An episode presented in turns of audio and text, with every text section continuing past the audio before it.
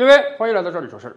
前几年大家记得吧？我们狠狠地兴起了一股共享风潮，什么共享单车呀、共享汽车啊，甚至共享雨伞都有。但是大浪淘沙之下呀，有很多这个共享企业拿到了几轮投资之后就死掉了。确实，它那个业态啊，无法为消费者提供更好的消费体验，那么自然你就会消亡掉。但是有一个业态啊，一开始还真不被大家看好，结果在最近这两年却有了一个大发展，那就是共享充电宝。曾几何时，我还记得有人评价说啊，共享充电宝这个行业如果能干成，他都可以去吃屎。哎，确实，当时充电宝刚出来的时候，很多人是嗤之以鼻的。大家觉得你充电吗？我自己在家充完就好了吗？或者说，你这个商家不能帮我提供一个充电线吗？然而，没想到最近这几年，充电宝的生意真是越做越大了，有很多企业都挤入到了这个细分市场领域中去，甚至连一些互联网大平台都要进来分一杯羹啊！原因也很简单，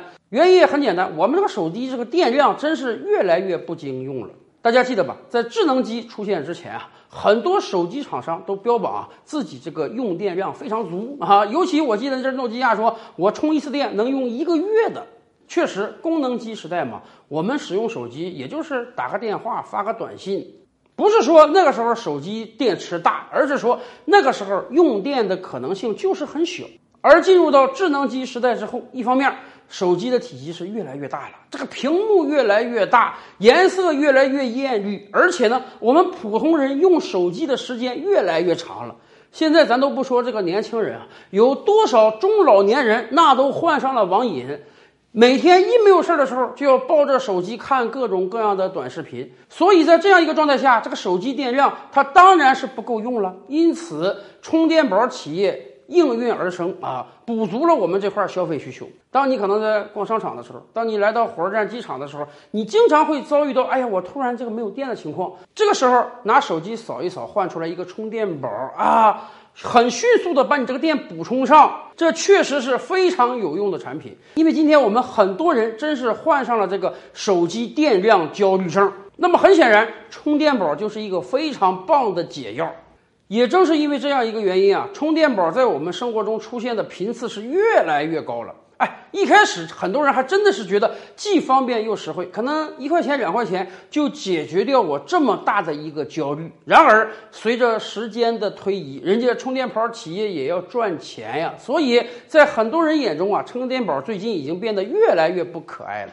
为什么？首先，第一啊。很多人抱怨说，这个充电宝企业是看人下菜碟儿，他们在不同的地方充电的价格是不一样的。充电宝当时刚出来的时候啊，很重要的一个卖点就是够便宜啊，我充一个小时电花一块钱就行，一块钱嘛，你买不来吃亏，买不来上当啊，能够很好的解决掉你的这个用电焦虑症。可是现在大家发现。在某些地方呢，有些这个充电宝还是一块钱一小时。可是，在很多其他的地方，充电宝企业为了提高自己的毛利率，人家把这个充电价格标上去了。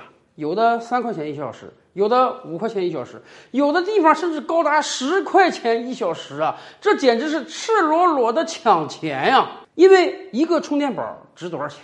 哎，咱们到网上买，有很多那个充电宝比它提供的这个共享充电宝容量大、体积小巧，看着还很漂亮。才几十块钱，而共享充电宝呢，人家是集团采购的，一次可能买个几万片。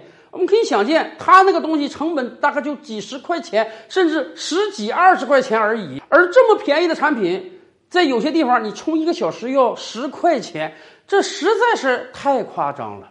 而且不光是单价提升的过于快了。很多消费者吐槽啊，今天的各种各样的充电宝已经满足不了我们日常的需求了。为什么？今天很多手机都有快充了。不是说一下子充个五六个点才能充满，很多手机你充个五分钟、十分钟就能恢复一半的电量，这是非常方便的。可是呢，咱们这帮共享充电宝几乎没有快充，那个速度能慢到什么状态啊？有时候你充一个小时才给你恢复个百分之二三十的电量，而且这个充电宝还异常笨重，所以很多消费者的消费体验非常不好。以至于啊，逼得有的消费者说：“我干脆在网上买一个充电宝得了，我顶天就是费点事，我天天放到包里。但是好歹我这个一次购买，终生免费啊！不像你这个充电宝又贵又难用，充电速度太慢。更关键的是，还有很多消费者抱怨啊，这个充电宝的基础设施也太拉垮了。最开始共享充电宝刚刚出来的时候，相对而言啊，都是比较整洁干净的，而且每一个打开之后呢，都可以充电。现在有一些厂家可能年久失修，人家疏于管理，经常性的你拿到一个充电宝，你发现充不进电啊，折腾了三五分钟之后还是充不进电。